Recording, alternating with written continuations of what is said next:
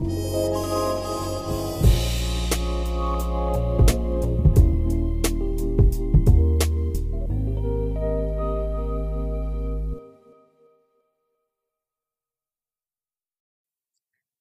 bonjour Henri Blocher, Bonjour, Lydia je suis très heureuse de pouvoir vous retrouver pour euh, poursuivre nos échanges sur euh, de grands penseurs chrétiens qui ont marqué votre euh, trajectoire euh, théologique.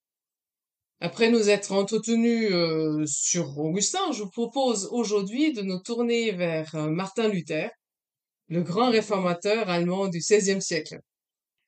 Alors, je me souviens que mon professeur d'allemand au lycée, ex-68 art, nous disait que seules deux personnes avaient vraiment maîtrisé l'allemand, Luther et Goethe. Alors, on parlera pas de Goethe aujourd'hui, mais plutôt de, Luther. Et euh, véritable génie linguistique, Luther a doté le peuple allemand d'une traduction de la Bible qui reste un monument littéraire et qui est encore en usage aujourd'hui. Hein, donc la dernière révision date de l'année 2017, qui a marqué les 500 ans de la Réforme. Cela dit, j'imagine que ce n'est pas sa traduction de la Bible et ses prouesses linguistiques qui vous ont conduit à vous intéresser à Luther. En quoi un public francophone est-il concerné par le réformateur allemand? Je pense euh, on ne peut pas nier que c'est Luther qui a lancé le, le, le coup d'envoi de la réforme du XVIe siècle, dont nous sommes euh, les héritiers encore aujourd'hui en France comme dans les autres pays. Donc euh, Luther est le réformateur numéro un pour les, tous les protestants du monde. Donc c'est déjà une raison bien suffisante pour que nous nous intéressions à lui. En ce qui concerne la, la traduction en allemand, hélas, je ne connais pas assez l'allemand et ses finesses pour vraiment apprécier le jugement que vous avez rappelé. Ce qui m'avait frappé quand j'avais essayé de jeter un coup d'œil sur euh, la, traduction euh, en allemand de, Luther lui-même, par les révisions. J'ai chez moi une Bible euh, dite de Luther révisée, mais, c'est quand même fortement modifié par rapport au XVIe siècle. Mais ce qui m'avait frappé, quand j'avais à la bibliothèque du Wheaton College vu différents états de la traduction de la Bible par Luther, à quel point euh, il avait remanié, euh, reformulé les choses. La, la traduction des années 30 du XVIe siècle était très différente de celle des années 20 par lesquelles il, a- il avait commencé. Oui, il me semble que Luther a travaillé sur la traduction un peu tout au long de sa vie Oui, et même avec oui, des collègues. euh, mais le, le voir dans les textes, comparer cet allemand que, que, bien sûr que j'aurais beaucoup de peine à, à déchiffrer parce que c'est, ce n'est pas l'allemand d'aujourd'hui quand même, euh, comparer l'allemand de sa, première traduction avec celle, une traduction proche de la fin de sa vie, mais c'est découvrir un écart considérable. Ça veut dire qu'il continue à travailler, effectivement. Mhm. Donc, nous avons parlé de sa traduction et qui a eu un impact durable sur la langue Euh, allemande. Mais pour venir maintenant aux autres œuvres de Luther, laquelle est votre œuvre préférée? C'est très difficile de, répondre à, à pareille question. Euh, les grands écrits réformateurs de 1520, euh, ils représentent une expression à la fois juvénile et puis puissante du, génie et, et de l'inspiration euh, divine, pas inférieure, mais de l'inspiration divine de Luther, car je pense que le Saint-Esprit euh, agissait en, en lui et par lui. Donc, euh, ces écrits sont vraiment remarquables, et comme je me suis beaucoup intéressé à la question des sacrements tout au long de ma vie, euh, la captivité babylonienne de l'Église est quand même un, un écrit qui a beaucoup compté pour moi. J'aime aussi beaucoup le traité du cerf arbitre, euh, dans la mesure où il révèle un, un Luther pleinement augustinien qui accentue la vérité de la prédestination divine, au moins autant, sinon plus, que, Calvin. En fait, Calvin, la génération suivante, a beaucoup emprunté à la- à l'argumentation de Luther lui-même. Quand on compare les arguments clés, on, peut s'en apercevoir. Donc c'est aussi un écrit qui a beaucoup compté pour moi. Est-ce que c'est par ces écrits que vous avez commencé à lire Luther ou est-ce qu'il y a d'autres euh, je suis incapable de vous répondre à ce sujet. Je pense que j'ai déjà dû lire quelque chose de Luther quand j'étais enfant dans la bibliothèque de mon père parce que j'en ai profité. donc je ne, je ne peux pas dater précisément et répondre euh, avec exactitude à cette question. Mais euh, en prévision de notre entretien, un souvenir m'est revenu de du tout premier contact. C'est pas une lecture, mais c'est quelque chose d'un peu amusant. J'espère que ce n'est pas blessant pour, vous, avec le, votre, votre origine germanique. Je me rappelle, j'avais, je pense, cinq ans, peut-être tout juste six ans, dans le village d'Ardèche, où nous étions plus ou moins réfugiés. Mon père était prisonnier en Allemagne, et nous étions plus ou moins réfugiés dans ce village de Vallon, aujourd'hui Vallon-Tondarc en Ardèche, et euh, le pasteur de, la paroisse réformée évangélique à, l'époque, c'était mon oncle Boris de Corvée. Et un jour au presbytère, je vois un tableau qui représentait euh, la, euh, un personnage, et je demande qui c'est. Et il me répond, mon oncle, il me répond que c'est le réformateur allemand Luther. Et dans cette situation de la guerre, mon père prisonnier, je réponds, oh, un boche, non Alors mon oncle me répondre, de me répondre, euh, s'il n'avait pas eu Luther, euh, nous ne serions pas là. C'est le premier souvenir que j'ai d'un rapport avec euh, personnage de Luther, qui s'inscrit dans l'histoire. Et, euh, je pense que s'il n'y avait pas de Luther, nous ne serions pas là, en effet, aujourd'hui, à, nous entretenir à, l'Institut biblique de nos jours. Voilà, donc ça montre aussi que l'Église euh, parfois peut dépasser, disons, euh, les clivages qui peuvent exister à certains moments de l'histoire. Et, et, oui, oui, c'est c'est un souvenir qui nous permet de mesurer le chemin parcouru depuis et nous, permet de nous réjouir de ce que, quand même, à, certains égards, la grâce commune de Dieu a, guéri un certain nombre de, blessures. Alors, sans rester sur le rapport franco-allemand, euh, venant justement alors à l'année 1520 euh, hein, dont vous avez parlé, donc il voit la publication de trois écrits majeurs du réformateur, donc à la noblesse allemande, la captivité babylonienne de l'Église et de la liberté du chrétien. Pourriez-vous euh, nous situer l'importance théologique euh, permanente de, ces écrits? On peut dire que c'est à ce moment-là que Luther devient vraiment le réformateur Luther. Ce n'est pas au moment des 95 thèses. C'était un mouvement qu'on a choisi un peu symboliquement pour le déclenchement du processus, mais il reste encore très catholique dans les 95 de thèse. J'ai apporté avec moi le texte simplement pour que euh, nous nous rendions compte de, la force du catholicisme qui subsiste dans ces thèses. peut-être juste euh, situer donc pour nos auditeurs dans les 95 thèses de Luther qu'on dit afficher hein, à la porte du château de Wittenberg le 31 octobre 1517. Il y aurait un petit débat historien si ça a vraiment eu lieu ou pas, mais voilà, en tout cas, on a des textes. Et, oui, et, donc, La, fête de la Réformation a été euh, placée le 31 octobre en souvenir de cet événement, etc. Euh, l'affichage de cette aide était, il faut encore le rappeler, euh, simplement conforme à la coutume universitaire.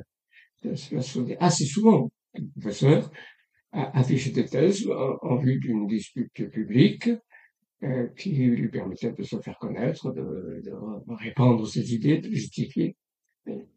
Donc, euh, ce n'était pas la première fois qu'il y avait affichage de thèse, ni, ni, la dernière. Parfois, le professeur faisait d'ailleurs défendre ses thèses par un de ses étudiants, mais il était là et il intervenait. Euh, donc, c'est conformément à cette coutume que pour réagir à la propagande en faveur de la vente des indulgences, euh, Luther a provoqué une disputation euh, sur le sujet en affichant ses thèses. Et alors, la, thèse numéro 7 s'énonce de la manière suivante. Dieu ne remet vraiment sa faute à aucun homme sans le soumettre totalement humilié au prêtre, son vicaire. Vous vous rendez compte? C'est dans les 96, une thèse aussi typiquement catholique pour nous protestants euh, se trouve parmi les 95. Alors il y en a d'autres parmi ces 95 qui annoncent clairement le mouvement réformateur, mais il n'est pas encore très avancé en 1517. Il y a eu des redécouvertes fondamentales, mais comme Luther, paraît-il lui-même, euh, l'a dit, là je n'ai pas lu le texte même, mais j'ai vu cette mention, si l'autorité catholique avait été plus habile, si elle avait finalement admis euh, la contestation de Luther sur les quelques points où elle portait, euh, peut-être qu'il n'y aurait pas eu de grand mouvement de réformation. Mais c'est l'opposition des autorités catholiques universitaires, euh, magistérielles, en Allemagne, et puis finalement à Rome, avec une bulle, etc., qui a déclenché le processus. Luther s'est rendu compte peu à peu qu'il devait euh, clairement contester l'infaillibilité des conciles. Celle du pape n'était pas encore de foi, catholicisme de l'époque, même si elle était défendue par certains, hein, le parti papiste, en quelque sorte, existait, hein, avec euh, mais euh, l'infaillibilité des conciles était pratiquement admise. Or, les premières disputes euh, qui ont opposé Luther à les représentants de, disons, de, la théologie ordinaire du catholicisme de, l'époque, l'ont obligé à reconnaître la proximité de ses vues avec celle de Jean Hus, condamné par le Concile de Constance. En 1416 Oui, je, oui, je que c'est ça la date, la date et malgré un sauf-conduit euh, qui, qui, a été trahi, trahi etc. Bon. Mais euh, euh, il a été obligé de reconnaître cela, et donc il a été conduit à remettre en cause l'infaillibilité des conciles et à, à repenser finalement tout le rapport de l'Église à l'Écriture. Et c'est cela qui, en 1520, se formule dans ses grands écrits que l'imprimerie permet de diffuser, qui vont rencontrer aussi un mouvement de, revendication d'authenticité germanique en Allemagne.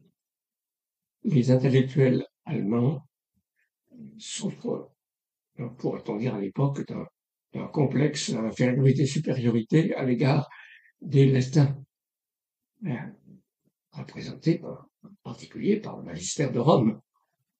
Et euh, il y a parmi les humanistes allemands déjà tout un, climat de revendication de leur originalité propre et, de la valeur de, leur, de cette originalité par rapport à l'hégémonie romaine.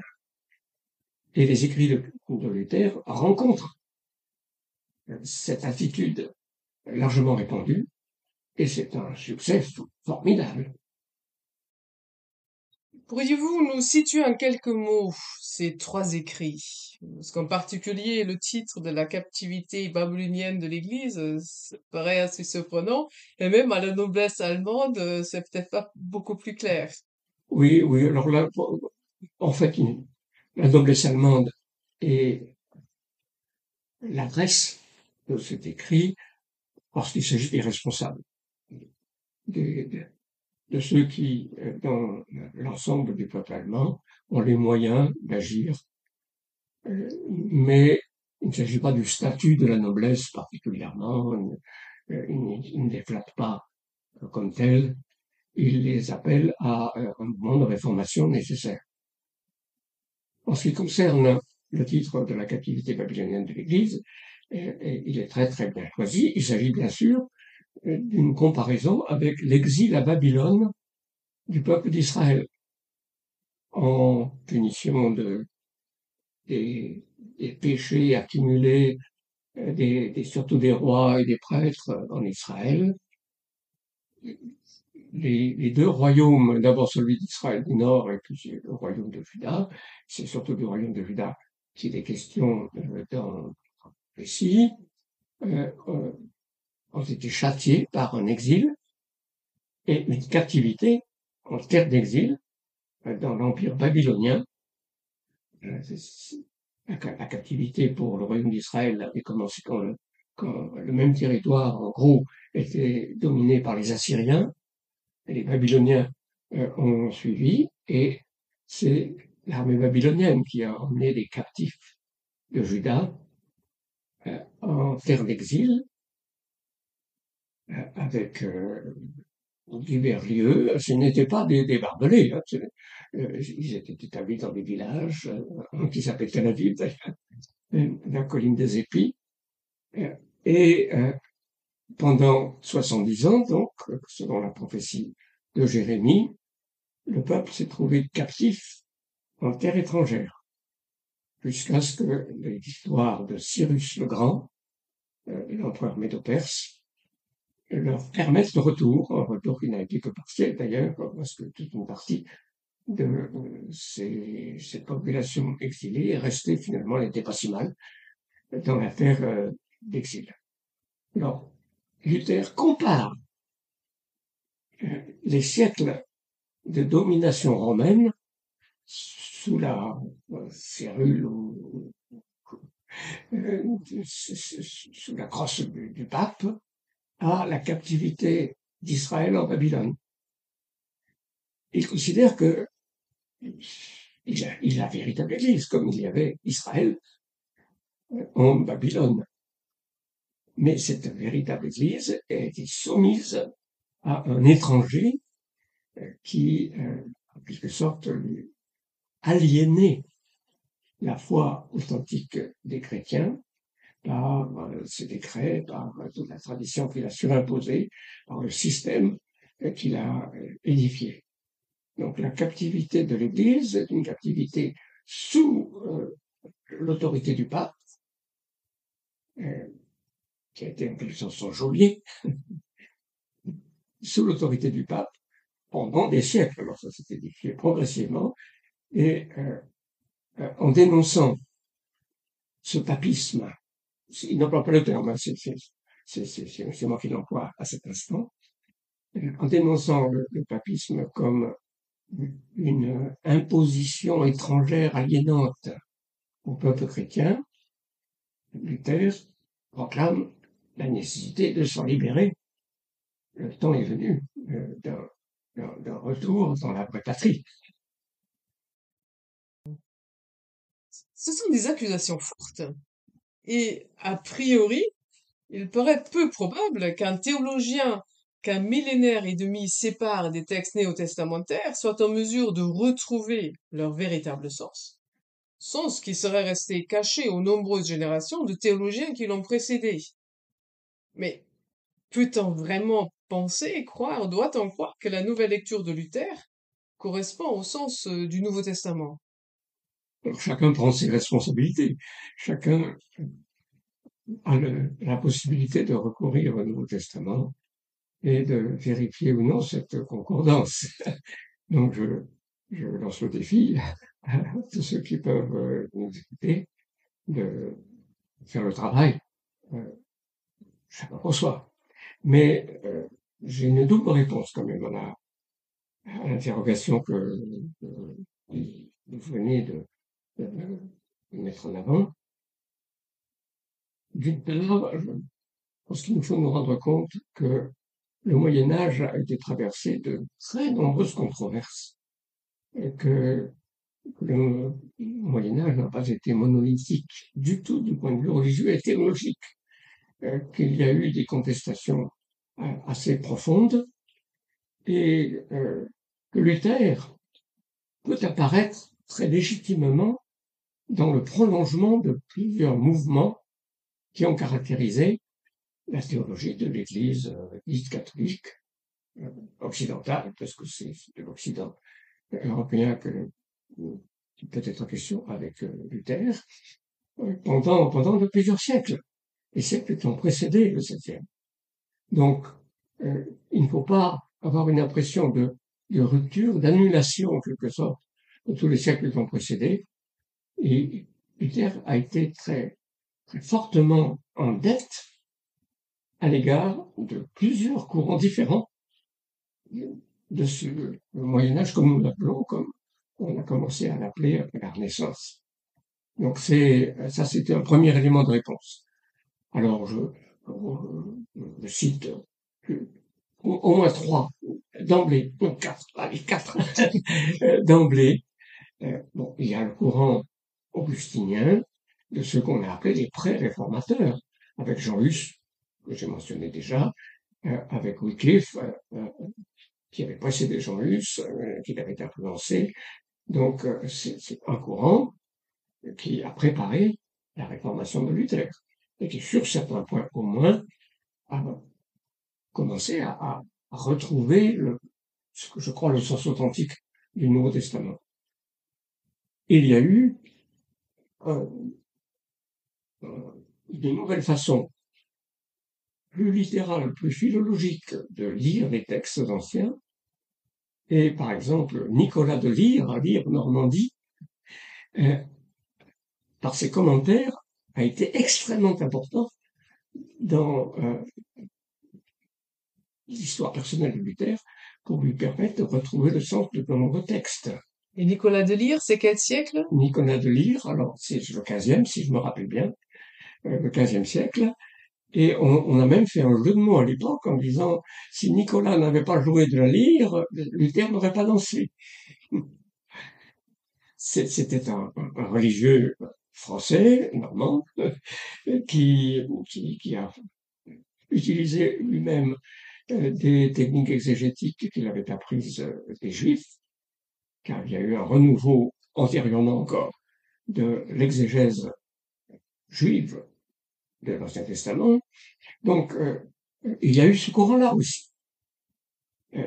il y a eu tout le courant de la mystique dite rénane, qui a beaucoup compté pour Luther quand il a découvert l'un des livres de ces mystiques qu'on appelle euh, intitulé La théologie germanique, Theologia Deutsch, euh, il a euh, lui-même suscité la réédition, ou l'édition imprimée, de cet ouvrage. Et il était, alors il est revenu de son enthousiasme assez vite quand même, mais, mais il a été marqué. C'est aussi un prolongement. Et puis il y a eu l'école théologique dans laquelle il a été formé, l'école nominaliste universitaire, il faut se rappeler qu'il était docteur en théologie avant, le début de sa réforme.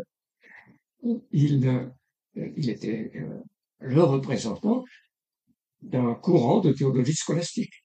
Et tout cela, je pense, a, a joué de manière combinée. Euh, premier élément de, ma réponse à votre question, il faut aussi lire Luther comme un fruit d'un labeur multiples, à, certains égards contradictoires, recelant en tout cas des fonctions importantes, euh, qui s'étaient déroulées dans, les siècles précédents.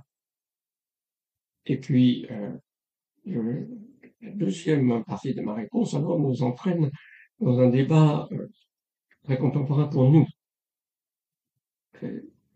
certains théologiens et surtout exégètes de notre époque ont prétendu euh, pouvoir euh, une nouvelle perspective sur les épîtres de Paul en prétendant que la lecture protestante classique avait été gauchie justement par l'expérience de Luther, que les protestants avaient indûment lu le Nouveau Testament à travers les lunettes luthérienne, euh, mais que si l'on réagissait contre cette déformation-là, alors on, s'apercevait que Luther et le Nouveau Testament ne donnaient pas du tout le même sens aux mêmes phrases.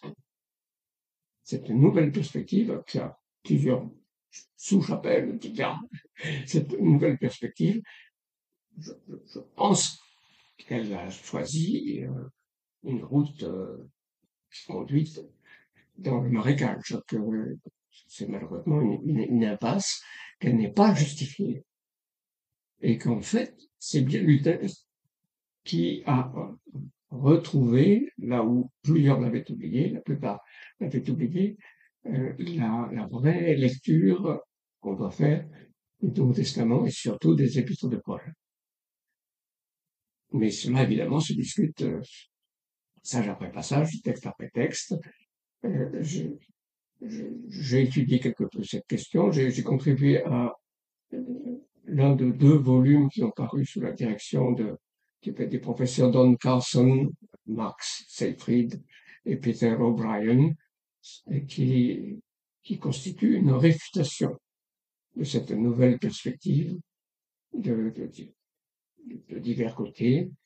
Euh, quand je relis certains textes des épîtres de Paul, en particulier euh, l'épître aux Galates, chapitre 2 et 3, euh, ou euh, des éléments de l'épître aux Romains, je dis non, non, non. Et cette nouvelle lecture privilégie l'idée que si Paul en a contre la circoncision, contre l'obéissance de la loi, ce n'est pas du tout qu'il veuille opposer la grâce et, les œuvres, mais c'est qu'il veut protéger les, les symboles d'identification du judaïsme par euh, distinction de, donc une ouverture à toutes les nations. Bon, je simplifie dans ce, résumé, mais euh, avez une petite idée. Euh, le, le, problème n'est pas celui des mérites, comme les protestants l'ont dit, mais plutôt des rites, c'est une formule, euh, qui, euh, avec leur, c'est symbolique et la portée de séparation sociale, socio-religieuse, au temps du Nouveau Testament, selon la nouvelle perspective. Eh bien, je, je crois que lire ainsi, c'est vraiment négliger des formules extrêmement frappantes de l'apôtre Paul. Quand l'apôtre Paul euh, dit que euh, Dieu est celui qui justifie les impies, chapitre 4 de l'Épître romain, mais c'est une formule d'un scandale euh, extrêmement choquante pour toute lecture juive et par rapport à la, lecture de la nouvelle perspective qui identifie en grande partie le rapport de Paul à la loi à, celle des pharisiens, je pense que cette formule est, vraiment un démenti. Elle, est tellement paradoxale et violente que si Paul l'a forgée, c'est vraiment qu'il voulait marquer cette différence. Dans le chapitre 3 de l'Épître aux Philippiens, je suis très très frappé par le fait que euh, Paul considère comme de la boue, comme euh, même pire que de la boue, euh, toutes ces choses qui, pour lui, avaient été un sujet de, de vanterie auparavant quand il, quand il était dans le judaïsme, et il dit qu'il considère tout comme, comme de la boue, comme sans valeur, afin de gagner le Christ et d'être trouvé en lui, non pas avec la justice mienne, mm. euh, Amen. C'est la, la particule possessive euh, qui euh, euh, est, est la, la plus emphatique. non pas avec la justice mienne, mais celle qui vient de Dieu par le moyen de la foi. Cette polémique contre une justice mienne ne convient absolument pas euh, au schéma que la nouvelle perspective veut nous, nous, faire croire la vraie perspective de Paul. Euh, c'est, c'est un contraste qui convient à la lecture luthérienne. Alors, évidemment, c'est étonnant. C'est étonnant qu'après euh, 15 siècles, euh, il y ait cette coïncidence. Je l'attribue pour ma part, outre on dit providentiel des choses par Dieu, action de son esprit. Nous n'éliminons pas euh, cela de, l'explication historique, mais, je, je l'interprète en fonction d'un certain parallélisme de situation Alors les citations sont très différentes, c'est vrai. Il y a comme une homologie au sens géométrique du terme entre le problème de Paul, le jeune pharisien, euh, qui est animé d'un zèle euh, ardent pour la loi de ses pères et qui est arrêté par le Seigneur lui-même sur le chemin de Damas, qui sans doute a, quand même, a été ébranlé au fond de lui-même et en refusant de le voir dans le témoignage des martyrs qu'il a fait, celui d'Étienne. Et puis, euh, l'expérience du jeune moine Martin Luther dans sa situation historique. Euh, les situations sont tout à fait différentes, mais elles sont homologues. Il y a une sorte de parallélisme structurel euh, que l'on peut observer avec, euh, dans les deux cas, une certaine prédication de la grâce, déjà, mais qui finalement, et ça crée une tension, euh, passe à l'arrière-plan, n'est pas efficace pour calmer euh, l'inquiétude religieuse, inquiétude religieuse qui est masquée chez, le jeune Saul de Tarse, euh, mais dans un fanatique trahi, c'est un sato. Et, et puis l'inquiétude religieuse que, Luther va lui-même évoquer quand il reparlera de, son expérience. Donc il y a une, homologie, euh, un, message tel que les efforts humains doivent être tels que l'assurance puisse être enfin gagnée et, et ce n'est jamais, jamais atteint, euh, alors même qu'on parle de Dieu de grâce. Alors, il y a là une contradiction qui ne se résout pour Luther que par la, découverte qu'il fait.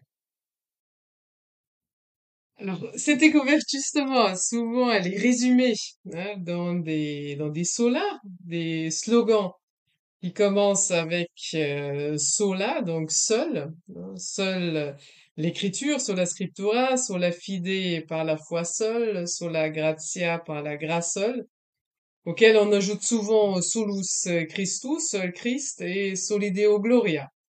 Donc, à Dieu seul soit la gloire. Pourriez-vous nous expliquer un peu plus ces slogans et en quoi, justement, ils expriment la découverte de Luther? Alors, ils ne sont pas de Luther lui-même. Hein. Euh, c'est par, par la suite que les choses ont été ainsi formulées.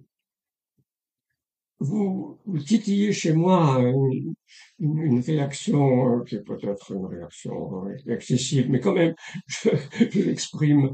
Je suis un peu agacé quand je vois parler des solas. Euh, parfois on met sola et parfois on met S. Je trouve que c'est traiter le latin d'une manière vraiment un peu trop légère. Sola est ou bien le nominatif ou bien l'ablatif euh, de, l'adjectif au, au féminin. Bon, déjà, ça ne s'applique pas si on dit solus Christus, on utilise le masculin, solo Christo, euh, éventuellement par Christ seul, et euh, pas non plus à solideo gloria, où c'est à, euh, à Dieu seul la gloire. Et puis, euh, le pluriel, euh, le pluriel suppose un nominatif. Or, sola fide, ce n'est pas la foi seule, c'est par la foi seule. Euh, donc, le pluriel du nominatif ne convient pas. et, et, en ce qui concerne sola scriptura, je crois pour ma part que c'est aussi, comme pour sola fide, un, ablatif instrumental, qu'il ne faut pas traduire l'écriture seule, mais par l'écriture seule, selon l'écriture seule. Alors, je, je trouve très difficile de le démontrer, mais je crois avoir trouvé dans une citation du livre de Robert Preuss, un luthérien américain, sur euh, théologie d'écriture, euh, une citation qui montre que c'est ainsi que c'était pris mais par l'écriture seule. Donc vous voyez, euh, euh, ça c'est des coquetteries de, de mauvais latinistes comme je suis. Donc euh, Sur le fond maintenant, sur le fond, je crois qu'on a bien observé que c'est là un très grand et profond contraste entre le protestantisme et le catholicisme, là où le, protestant dit ou bien, ou bien, donc seulement l'écriture, parce que c'est ou bien l'écriture, ou bien la tradition, euh, ou bien euh, les œuvres, ou bien euh, la, foi, la grâce, etc. là où le, protestant dit ou bien, ou bien, où il dit sola, solus, etc. le catholique dit et, et. La, la, foi, bien sûr, mais et les œuvres, etc. C'est très, très, très, profond comme opposition alors, en quoi est-ce que cela se rapporte à la découverte fondamentale de Luther à laquelle je faisais euh, allusion Cette foi qui euh, dans un Dieu qui justifie les impies et qui nous accorde une justice qui n'est pas la justice nôtre.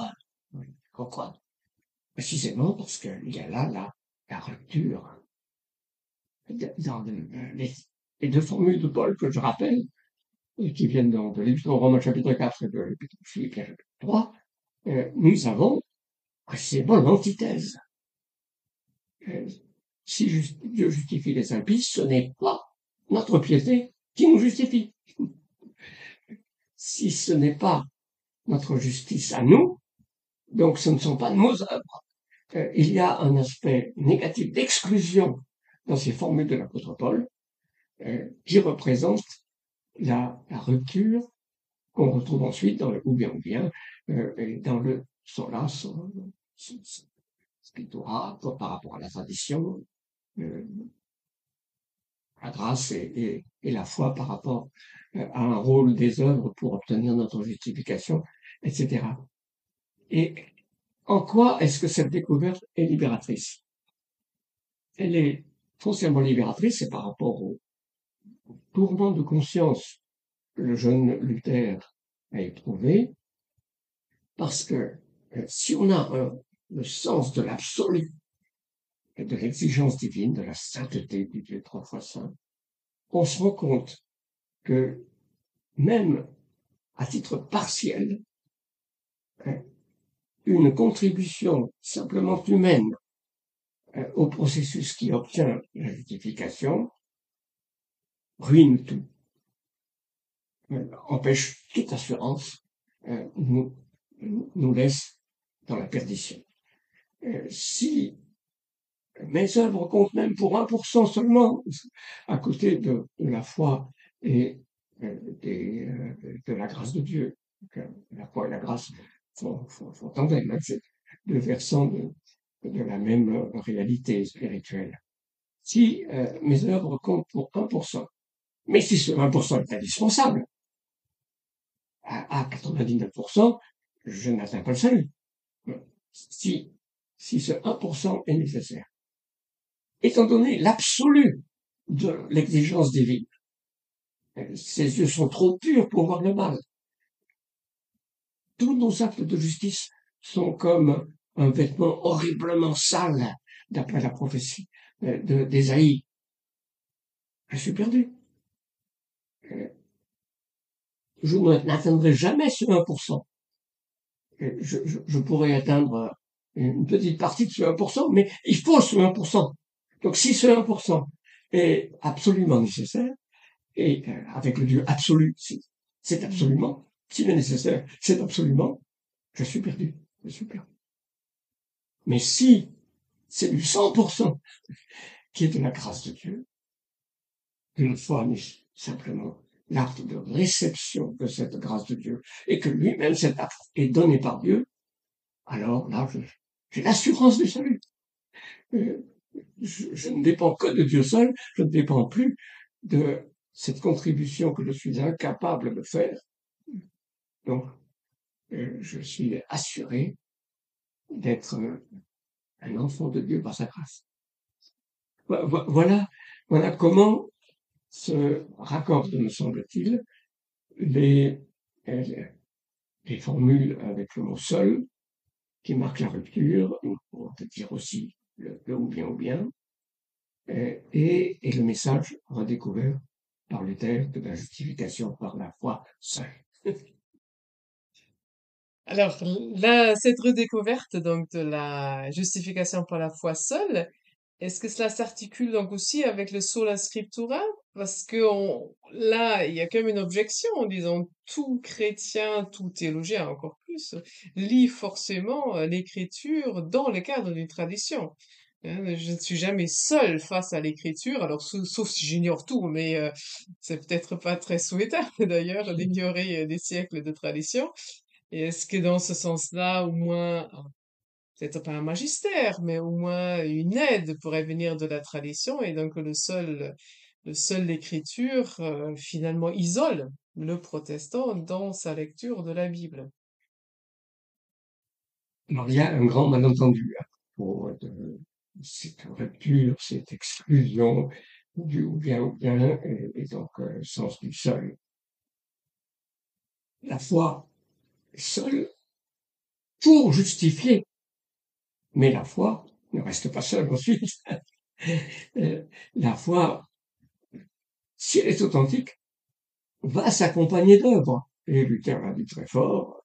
Euh, il, a, il a d'ailleurs euh, lutté dans les années 30 du XVIIe siècle contre un courant parmi ses, disciples qui rejetait l'obéissance à la loi euh, comme alors étant indigne de, de la liberté du chrétien, il faut bien comprendre que c'est pour être justifié que la foi euh, doit être absolument pure, que, les œuvres ne doivent pas entrer en, en, ligne de compte. Mais ce n'est pas dans la vie chrétienne ensuite. Au contraire, là, les œuvres sont absolument nécessaires, et si quelqu'un ne montre pas les œuvres, sa foi est, est soupçonnable très sérieusement d'inauthenticité, donc finalement euh, d'inefficacité totale pour le salut. Donc, euh, de même, pour l'écriture, par l'écriture seule, euh, il ne s'agit pas de il, n'y a aucun autre livre à considérer, aucun autre livre à lire, aucune autre source d'information à considérer. Il s'agit de l'autorité suprême et souveraine en dernier lieu, l'arbitre final, euh, c'est Dieu seul, dans sa parole, qui nous vient sous la forme de l'écriture. Euh, et c'est le sens de la fragilité humaine, de, la présence du péché dans la vie de l'homme, euh, qui fait que cette, ce recours à la, à la, tradition, qui dans le système catholique, selon, selon Luther, tout. La libre souveraineté de la parole de Dieu, euh, c'est cette euh, pécabilité humaine qui marque les traditions même ecclésiastiques, euh, qui oblige à dire l'écriture seule, mais l'écriture seule comme arbitre suprême et final, non pas comme moyen de, travail, comme source d'information même. donc, pas de, pas de méprise à ce propos. Ben, merci euh, effectivement pour cet éclaircissement. Euh, c'est vrai que Luther est l'homme de la Bible, d'ailleurs, très souvent. Hein, quand Luther est représenté, il est représenté avec une Bible à la main. Voilà, c'est vraiment son, emblème. Et c'est au nom du véritable message biblique qu'il s'oppose aux égarements de l'Église de Rome avec sa traduction en langue vernaculaire et donne accès à tous les croyants au texte biblique. Et aussi, dans le culte protestant, hein, c'est sous l'impulsion de Luther qu'elle annonce la parole, la prédication deviendra l'élément central.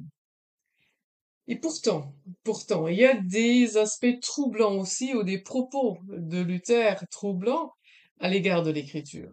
Hein, il s'est méfié de l'épître de Jacques, par exemple, la traitant même de Stroh-épistole, hein, donc cette épître de, de paille. Ou encore, il adopte le principe du was Christum treibet, ce qui pousse ou favorise le Christ, pour discerner, alors faut-il dire pour faire un tri même, hein, donc mmh. euh, pour savoir ce qui relève vraiment de la parole de Dieu dans la Bible. Est-ce qu'il y a là pas déjà une semence, je dirais, de critique biblique ou en tout cas une certaine approche éclairée, hein, donc de la Bible, qui ensuite a porté des fruits bien plus tard, euh, assez, euh, disons, redoutables? Alors j'espère que c'est l'approche vraiment éclairée, mais, mais ce n'est pas euh, celle des, des lumières que je considère comme telles, des lumières au sens du mouvement du, rationalisme du XVIIIe siècle. Mais euh, je reviens maintenant plus précisément à, à votre question. Et il faut démêler les choses qui se trouvent vraiment mêlées chez de nombreux auteurs. Il faut distinguer deux questions tout à fait distinctes. La question des limites du canon, de ce qui est écriture sainte et ce qui ne l'est pas, et la question euh, de, du statut de l'écriture canonique, de la façon de concevoir son inspiration et euh, son, euh, les conséquences qu'on peut tirer de cette inspiration.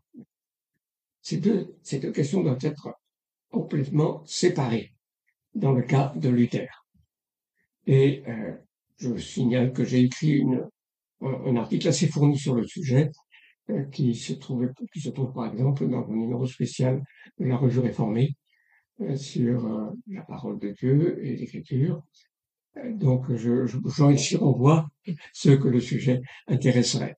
Je résume maintenant ce que je crois avoir pu démontrer par de très nombreuses citations que, que, j'ai trouvées grâce à des, auteurs qui avaient fait le travail euh, avant moi.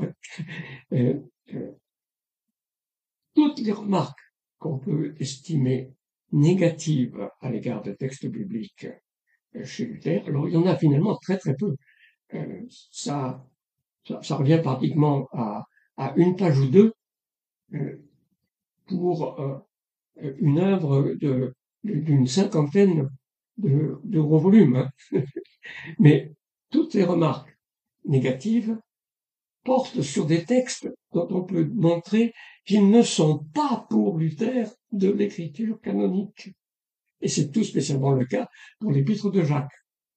Alors je déplore qu'il n'ait pas discerné euh, le caractère canonique de l'épître de Jacques, euh, que pour ma part je professe, et que le luthéranisme après Luther a reconnu. Mais euh, euh, en ce qui concerne sa doctrine de l'écriture sainte, ce qu'il dit de l'épître de Jacques ne doit pas valoir, euh, car pour, pour lui, ce n'est pas l'écriture sainte.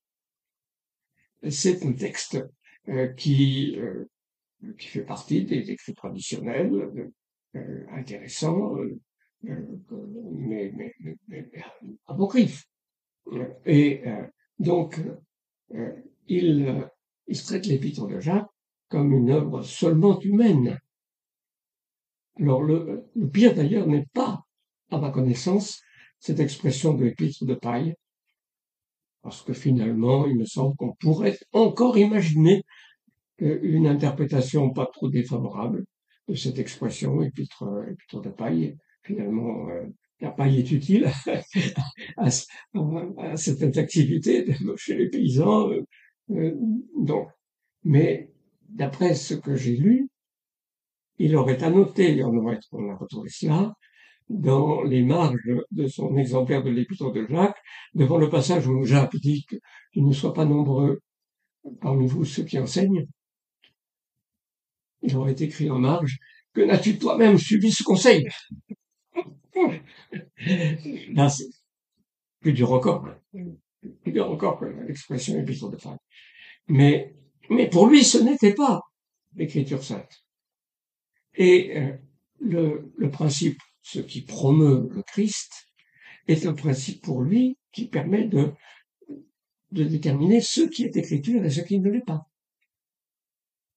pour ce qui est de l'écriture, il a des formules d'une une force extraordinaire dans son commentaire de l'Épître Galate, euh, lorsque Paul dit qu'il que quiconque annonce notre évangile soit anathème, il dit que c'est l'écriture qui est la reine, qui doit tout déterminer, euh, sans, laquelle il n'y a aucun espoir de penser droit.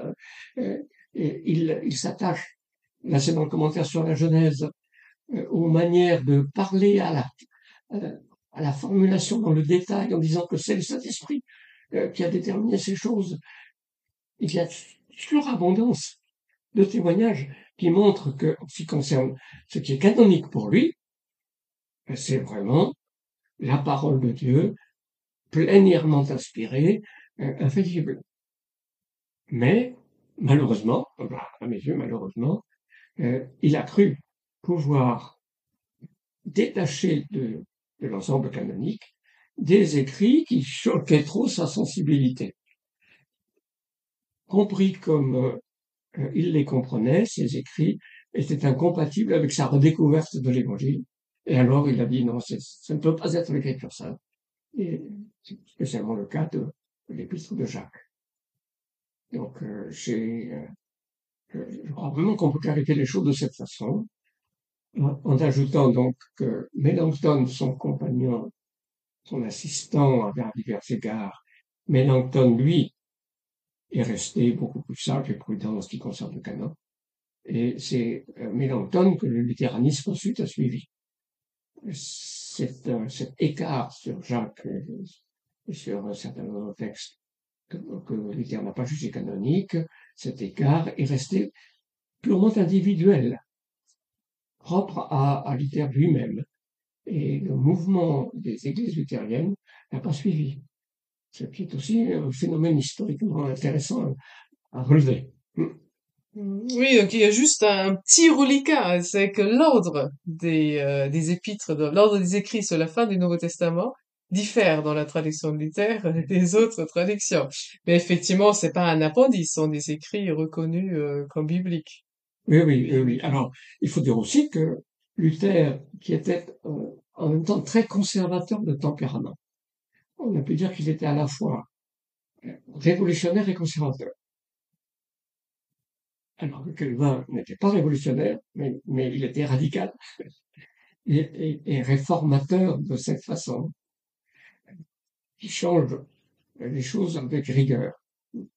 Et que Luther, qui était donc à la fois révolutionnaire projetant les publics, mais conservateur et qui est prêt à les, garder quand même euh, dans ses Bibles imprimées. Euh, que euh, voilà, il a rajouté, il a, il a rajouté les apocryphes en disant que ce n'était pas la pure parole de Dieu, mais voilà, il, il, ne les a pas exclus par un réflexe de conservatisme pratique. Et en même temps, en distinguant clairement les apocryphes, en tout cas dans les éditions aujourd'hui, euh, donc euh, de la tradition de Luther. Il les a bien distingués, les apocryphes, dans l'Ancien Testament, ceux que les catholiques appellent maintenant souvent canoniques, mais il les, a, il les a clairement distingués en disant que c'est utile, c'est une lecture pieuse qui peut faire du bien, des, ouvrages qui ne sont pas pleinement inspirés, mais que tu as utilisés, de, de gens qui étaient intelligents et et puis, euh, voilà. En tout cas, merci euh, Henri Blocher pour ces éclairages par rapport au message du renouveau que Luther a apporté. Nous avons le projet de prolonger nos échanges dans une prochaine émission autour des quelques thèmes chez Luther qui dérangent. Mais avant de venir à ces thèmes-là dans une prochaine émission, je voudrais euh, lire en conclusion un extrait de la lettre que le moine Martin adresse à son confrère euh, Georg Spenlein, donc déjà le 8 avril 1516, hein, et un extrait auquel je reviens souvent et j'aurais envie euh, justement après l'avoir lu euh, entendre comment cette citation de Luther résonne pour vous. Alors voici ce que le moine Martin écrit. Prends garde, mon cher frère, d'aspirer un jour à tant de pureté que tu ne voudras plus voir en toi le pécheur tout en l'étant. En effet, Christ n'habite que chez les pécheurs. Réfléchis bien à ce grand amour, et voici la plus douce des consolations. En effet, s'il convient de parvenir à la quiétude de la conscience par nos efforts et nos épreuves, pourquoi donc est-il mort? Tu ne trouveras donc la paix qu'en lui, après avoir désespéré de toi-même et de tes œuvres. Tu apprendras en outre de lui-même que de même qu'il s'est chargé de toi et qu'il a fait sien tes péchés, De même, il fait tienne sa justice. Plus d'une fois, j'ai renvoyé à ce passage quand quelqu'un me faisait part de son désarroi face à son péché. Et je trouve que c'est une puissante consolation de se rappeler que Christ n'habite que chez les pécheurs. Mais alors, comment résonne cette citation pour vous? Elle résonne en, en concordance avec une formule beaucoup plus brève, mais que moi j'aime aussi assez souvent citer, qui est une définition de la foi. La foi, c'est le désespoir consolé. En ces deux mots, il me semble qu'on on dit précisément ce qui a été la redécouverte de Luther.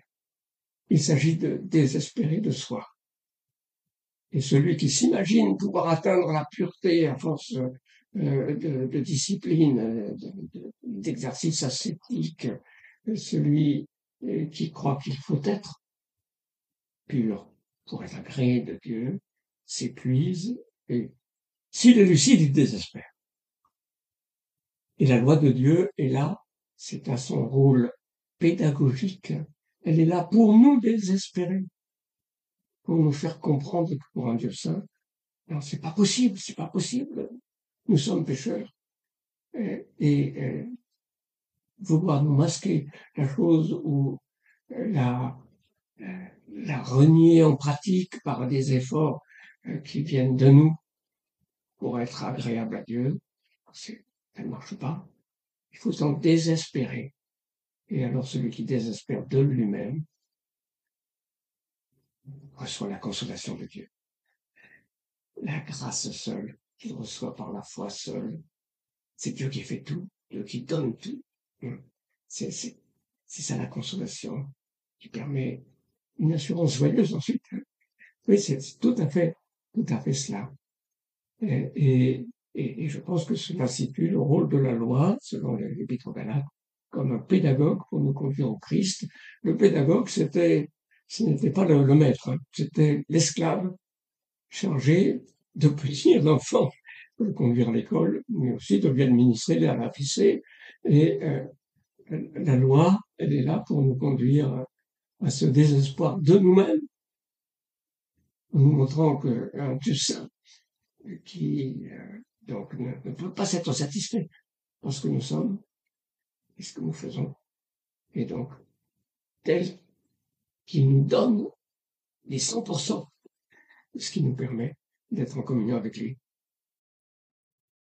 Donc, ce désespoir consolé, c'est de Luther aussi ou c'est un résumé de son message? Alors, je crois que la formule est de Luther. Mais malheureusement, là, je ne peux pas vous donner la référence exacte. Mais je, je l'ai reçue comme étant la formule de Luther. Définition de la foi. En tout cas, une belle définition de la foi et une bonne conclusion à notre échange. Je vous dis donc au revoir, euh, Henri Blocher, et à bientôt. Au revoir, merci.